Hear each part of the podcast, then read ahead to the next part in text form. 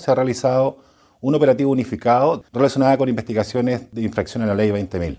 Dentro de la región de los lagos realizaron diligencias investigativas las brigadas antinarcóticos de Osorno y Puerto Montt, allanándose seis domicilios, dos en la ciudad de Purranque y cuatro en la provincia de Yanquihue, lográndose la detención de seis personas por este tipo de delitos. Se logró la incautación de cocaína base, de cannabisativa y más de mil dosis relacionadas con estas drogas.